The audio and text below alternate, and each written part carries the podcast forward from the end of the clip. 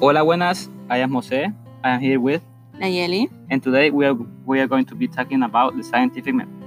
Okay, what is scientific method and why do we use it?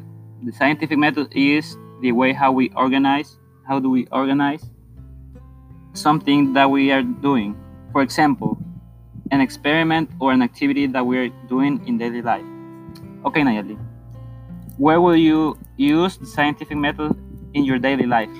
In science class.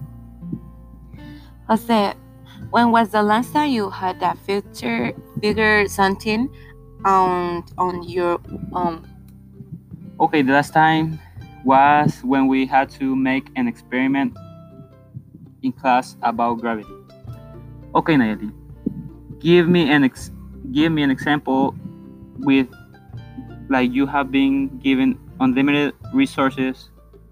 What scientific or medic medical problem would you investigate and why?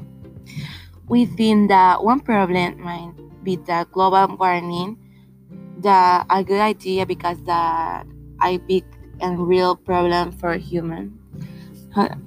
Okay, in conclusion, the scientific method is a good tool to for investigating and doing experiments.